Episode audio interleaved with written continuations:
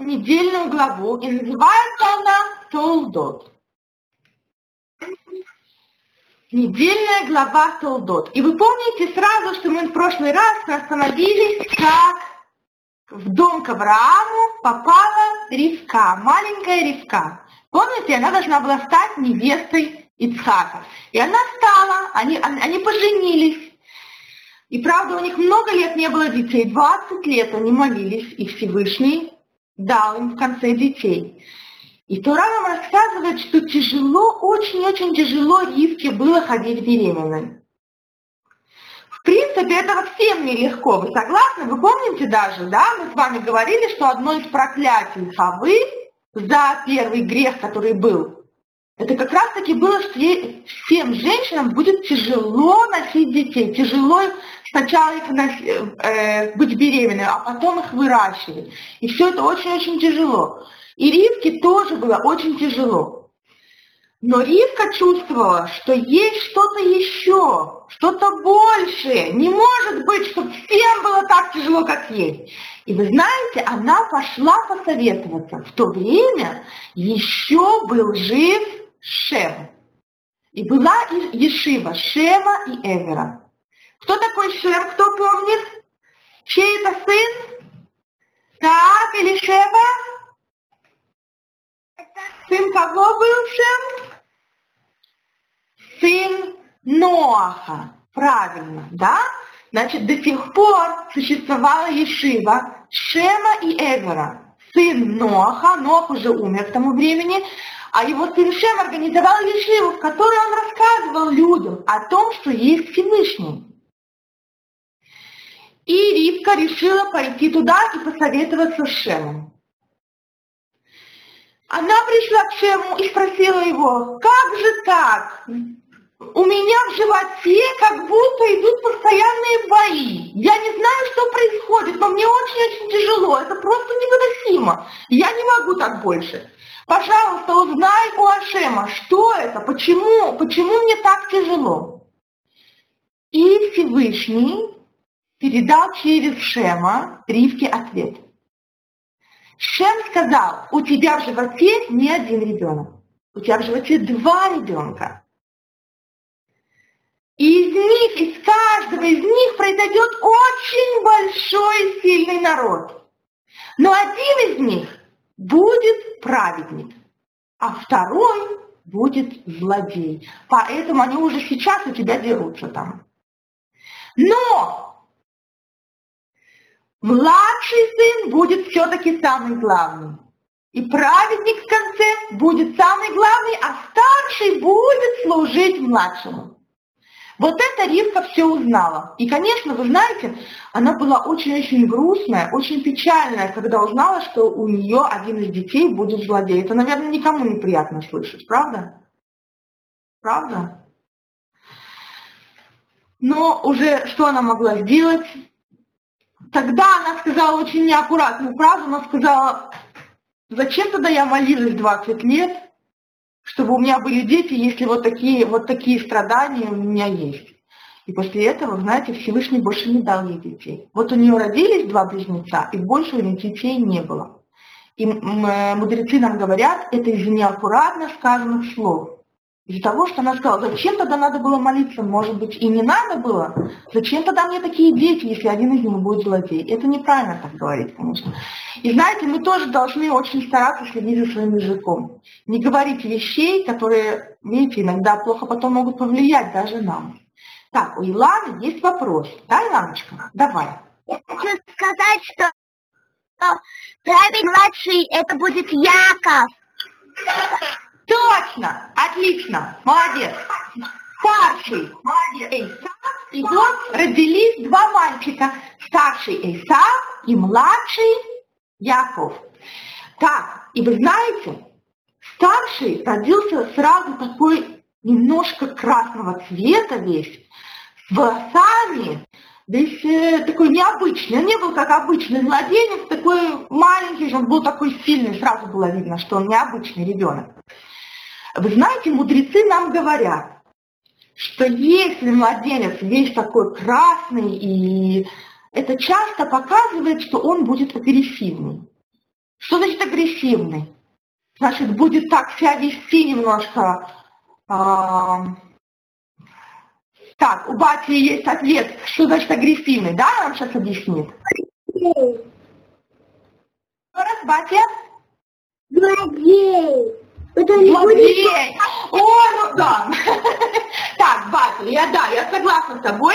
Исав на самом деле был злодей. Но если ребенок родился красненький, это не значит, что все красненькие дети будут злодеи, да? И вы знаете, что говорят мудрецы? Что царь Давид тоже был такого красного цвета и тоже думали, что как бы когда Шмуэль, пророк Шмуэль, помазывал его на царство, он увидел Давида. И Ашем ему сказал, вот этот вот э, юноша, вот его ты должен помазать. И пророк Шмуэль говорит, О, он такого красного цвета, он должно быть убийца, он необычный человек. Но мы знаем, что Давид был большой-большой праведник. То есть даже какой бы человек ни родился, у него все равно свобода выбора. Он выбирает, каким быть. Он может быть хорошим, он может быть плохим. Это его выбор. Получается, царь Давид на самом деле, мы знаем, что он убивал, но он убивал, была война. Да? Он боролся, боролся за, за, за Израиль, боролся за евреев и боролся за Иерусалим, потому что Всевышний сказал, в Иерусалиме должен быть построен храм. И царь Давид тот, который освободил место для храма. Но храм он уже не построил, построил его сын. То есть, даже что Исаак родился красным, и даже что это значило, что он мог убивать, он все равно мог выбрать, каким быть. И он выбрал плохой путь. Согласны? То есть это был его выбор. Каждый человек может выбрать. Он хочет быть хорошим или плохим.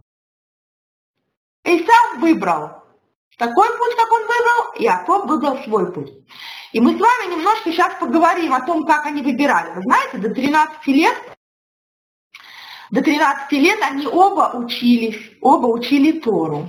Оба учились Ешеве Шеме и Эвера. И оба были очень хорошие мальчики. Посмотрите, у них были праведные родители. Они жили в таком месте особенном. Они видели все чудеса, они видели, да, их, их дедушка Авраам еще был жив в это время. Но Мидраш нам говорит, что в 13 лет каждый из них сделал свой выбор. В 13 лет Эйсав сказал, я хочу быть охотником. И перестал учиться. А Яков сказал, а я буду продолжать учиться. Каждый сделал свой выбор. Вы знаете, в Мишлей написано, что есть семь качеств человека, которые омерзительны для Всевышнего, которые Всевышний ненавидит, когда они есть в людях.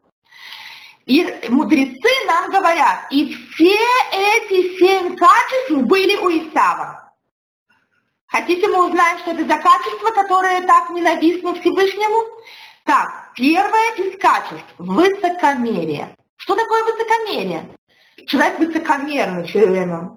Ты кто вообще такой? Зачем я буду с тобой даже разговаривать? Да, я не хочу с тобой даже разговаривать, где ты и где я.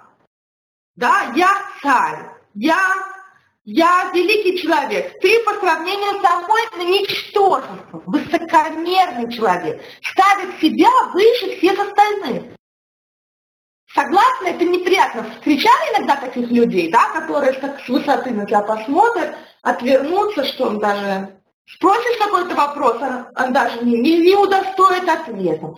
Это хорошо, что батя таких людей еще не встречал. Я тебе желаю, чтобы ты никогда таких не встретил. Но, к сожалению, такие люди иногда встречаются. Это очень неприятно. С ними просто неприятно иметь дело.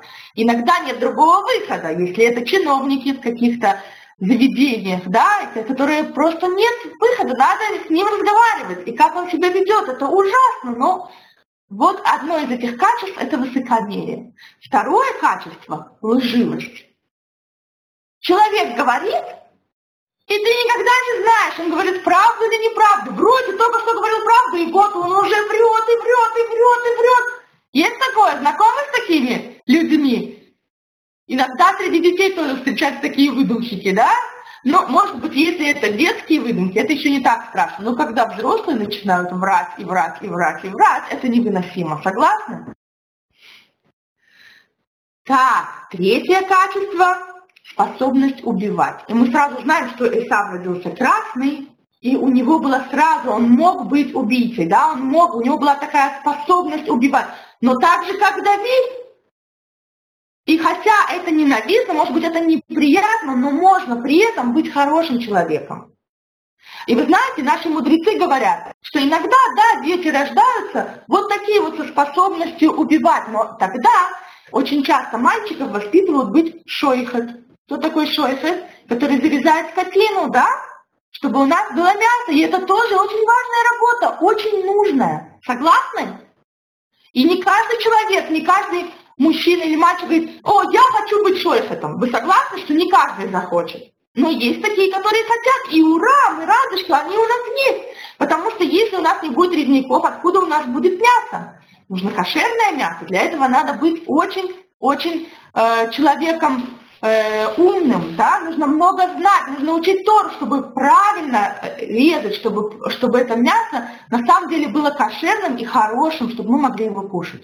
То есть такие люди нужны. Но вот у, у Исава тоже была такая способность, и он пошел по плохой линии, да, он выбрал плохую дорогу. Одно из качеств – это дурные помыслы. Что такое дурные помыслы? Да, это мысли, плохие мысли, когда человек заранее замысливает, о, я сделаю вот такое вот злое дело. Да, иногда, у нас тоже иногда такое бывает. Мы что-то делаем и хотим, чтобы было как лучше. Но мама потом, например, сердится. Да? Бывает такое, что хотим сделать что-то хорошее, а в результате помыли посуду, разбили тарелки или помыли пол, разлили все ведро. И мама потом собирала это все. Или еще что-нибудь. Бывает, правда? И это не зла, правда? И дети хотели, у них были добрые помыслы. Но так получилось, иногда такое бывает. А в Мишле говорится именно про дурные помыслы, когда человек замыслил, я сделаю вот такую вот гадость, и делает ее вот это дурные помыслы. И это, конечно, тоже очень неприятно и ненавистно. Это ужасно, когда такие друзья, таких друзей сразу отгоняют, да, с такими людьми не дружат. Это неприятные обычно люди. Так, у Элишева есть вопрос. Да, Элишева, пожалуйста. дурные мысли, это я он всегда говорит на ну да, да, с какой-то стороны я с тобой согласна, но как бы у тебя часто появляется желание сделать какие-нибудь гадости кому-нибудь? Часто? Не часто. Слава Богу. Значит, если гора, он у тебя воспитанный. Ты его хорошо держишь, правда? И обычные люди, конечно, тоже никому зла не хотят делать. И обычно как бы если там что-то происходит, то это не от зла. Но есть просто вот такие люди, которые вот хотят что-нибудь кому-нибудь такое вот, такое вот сделать злое, чтобы вот, да, бывает, отомстить или что-то такое. И, конечно, это неприятно общаться с такими людьми. Согласны? И, конечно, это Всевышнему тоже это очень-очень противно. Так, лжесвидетельство. Одно из качеств это лжесвидетельство, когда человек когда его спрашивают, как было, как было на самом деле, расскажи, нам это очень важно знать. И он начинает врать и придумывать. Нет, на самом деле этот не виноват. А на самом деле виноват этот. Он дает свидетельство. И оно неверное, оно неправильное. Это ужасно. Из-за этого могут, может пострадать человек невинный. Да, человек, который ничего плохого не сделал, иногда страдает из-за того, что кто-то на него наговорил. Так, у Эсти есть срочный вопрос. Эсти, мы тебя слушаем. Эм, еще разбивается тарелка стеклянная. Да, и тарелка иногда разбивается, но это нет дурных помыслов, правда? Если у человека есть дурной помысл разбить тарелку, он берет тарелку и говорит, я сейчас эту тарелку разобью и кидает ее на пол. Но иногда тарелки разбиваются нечаянно. Согласна, Эсти? И тогда это не значит, что были дурные помыслы. Так, а лжесвидетельство – это тоже очень-очень страшно, потому что страдают невинные люди. Вы согласны, что это ужасно? Согласны? Да, на суде иногда суд идет суд, и судят человека. И если этот человек не виновен, вдруг приводит свидетелей, которые говорят, да, да, я на самом деле его там видел, он на самом деле это сделал, может быть, этот человек даже там не был, но он дает свое лживое свидетельство, он дает, он говорит неверно, он говорит неправду, он обманывает судью.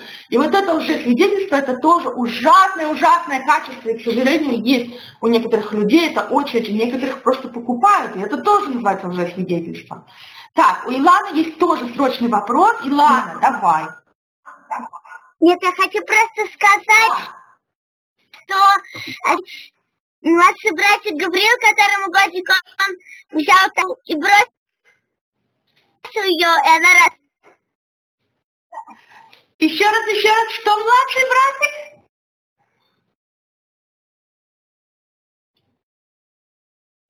Гаври...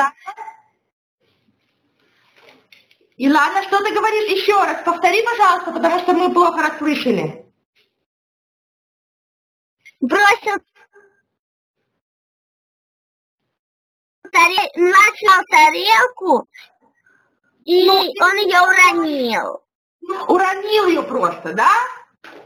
Бывает такое, что. Конечно, это не злые помыслы, конечно, это было нечаянно. Тем более младший, младший братик, наверняка, во-первых, есть маленькие детки, которые еще не понимают, да? И на них тоже нельзя сердиться. Они маленькие. Все, как ураган. Налетел ураган, чтобы э, разбил тебе что-нибудь там на улице, да? Сломал, опрокинул. Ты же не можешь сердиться на ураган. На кого сердиться?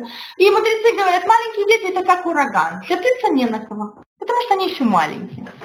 Так, и последнее качество, о которых мы говорили, которое записано в Мишле, это склонность к ссорам. Что такое склонность к ссорам? Кто-то может мне рассказать, что это значит? Знакомы вы с такими детьми, которые пытаются поссорить других? Так, да, Абигаль, пожалуйста. Это когда любят поссориться. Да, но не просто ссорятся. Есть такие люди, которые пытаются поссорить других. Они говорят, о, вот эти люди, вот они так дружат хорошо, надо их как-нибудь поссорить. Это что-то они хорошо слишком дружат. И начинают придумывать всякие гадости, чтобы рассорить других. Или, наоборот, живет, например, девочка, но со всеми она ссорится. Вот вроде подружилась с какой-нибудь девочкой, а потом вдруг, да, нет, ты такая, ты, ты плохая, ты начинает ей говорить гадости. Или делать гадости, да? Ссоры, склонная к ссорам, она постоянно со всеми ссорится. Конечно, мы стараемся не ссориться, друзей у таких детей, конечно, нет. Никто не хочет дружить с человеком, который постоянно со всеми ссорится, и с тобой тоже. Согласны? Согласны? Так, Илишева не согласна. Да, Илишева, ну расскажи.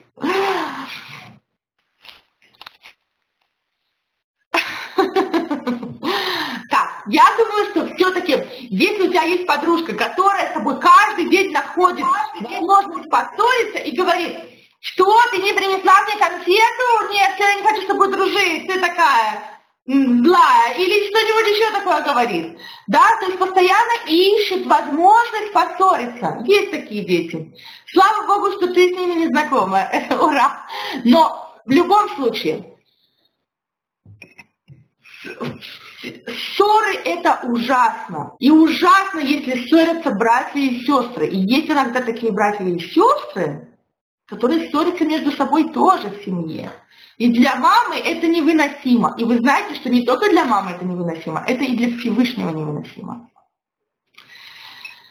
Вот так вот ужасно. И мудрецы говорят, что все эти семь качеств, о которых мы сейчас с вами говорили, все они были у Исава. Вот такой Исав был человек. Но кроме всего прочего, вы знаете, я хочу вам сказать, что Исав был очень умный. Если кто-то может думать, что Исав был просто глупый человек, нет. Исав был очень-очень умный. Он умудрился держать своего я- отца э, Ицхака э, в невидении. То есть Ицхак не знал, что Исав, он выдавал себя за хорошего человека, но Ицхак не знал, что Исав таким не был на самом деле. Вы представляете, Исав вел себя так, значит, целыми днями он ходил по полям, целыми днями он занимался охотой. Но когда возвращался домой, отец его спрашивал, что вы сегодня учили? И сам не говорил ему, я не учусь, папа, я ушел уже из Ешивы. Он знаете, что ему говорил? Он ему начинал рассказывать то, что он услышал, проходя мимо Бейт-Мидраша, то, что там учили. Вы представляете, какой должен быть умный человек, чтобы ухватив несколько строчек, несколько предложений, в суким понять, о чем идет речь, и начать отцу рассказывать так, что отец поверит ему. Это был, конечно, очень умный человек. Вы согласны? Он умел задавать вопросы так, он умел, он был очень хитрый, он умел ловить животных, он умел ловить преступников. И когда судья, Мидраш нам рассказывает, что когда судья этого места не справлялся и не мог не мог достать преступника, или преступник говорил, я не виновен, я ничего не делал, то есть сам умел задать вопросы так, что преступник тут же сдавался. Он говорил, да, это я сделал. Представляете, этот человек мог быть очень хорошим человеком, он мог помогать суду, он мог быть как полиция, да, то, что делает полиция. Но он выбрал плохой путь, к сожалению. Вы знаете, он очень-очень сильно почитал своего отца. Одна из вещей, которую он делал хорошо, он очень-очень уважал своего отца. И вы знаете, раб Иуда Наси однажды сказал, как, как Исав почитал своего отца Ицхака. Я не почитал даже немножко. Вы знаете, что он делал? Раб, раб Иуда Наси сказал, если я иду куда-то, выхожу на улицу, то, конечно, я одеваю край красивую одежду, я же не выйду в халате или в каких-то потрепанных тапочках, да? То есть я одену одежду такую уважительную, чтобы я выглядела уважительно. Но если я захожу к отцу, то я зайду, как я есть, потому что это как дома, да, вот я дома хожу так, я могу также зайти к отцу. И сам никогда так не поступал. Вы знаете, Мидраш нам говорит, что Эйсав, если он шел на охоту, он одевал самую простую одежду, самую рваную, которая ему не нужна. Но если он заходил к отцу, он всегда одевался очень красиво и уважительно. Он считал, что это неуважение зайти к отцу в какой-то простой, мятой, немножко рваной одежде домашней. Он всегда очень красиво одевался. И, и, и Ицхак это ценил. Он любил обоих своих сыновей. И он знал на самом деле, что Исав непростой человек, что Исав может быть не великий праведник, но он также думал, что если все в доме хорошо будут к нему относиться, и он будет видеть, как здорово выполнять митцвот и учить Тару, то он тоже потихоньку склонит свое сердце к хорошему. Но мы даже знаем, к сожалению, что это не произошло, и это не было так. И Исав был, к сожалению, не очень хороший человек. Плохой человек. Да, и в конце у нас сейчас нет уже времени говорить обо всем. Вы все это услышите потом на Сипуре Тора. Очень интересные истории о том, как Яков купил первородство у Исава, и потом, как Ицхак благословил Якова, да, но до сих пор, тогда было сказано благословение, я только скажу вам, что тогда было сказано благословение. Э, да, Эсти, подожди минуточку, сейчас я тебе, сейчас ты расскажешь, хорошо? Э, было, было произнесено благословение, что пока Яков будет учить Тору Эйсав не сможет ему сделать ничего плохого. Но как только Яков, дети Якова, потомки Якова будут потихоньку уходить от Торы или заниматься меньше, то потомки Эйсава его победят. Вот, вот, такой, вот такая интересная у нас глава в этот раз. Вот такие интересные вещи.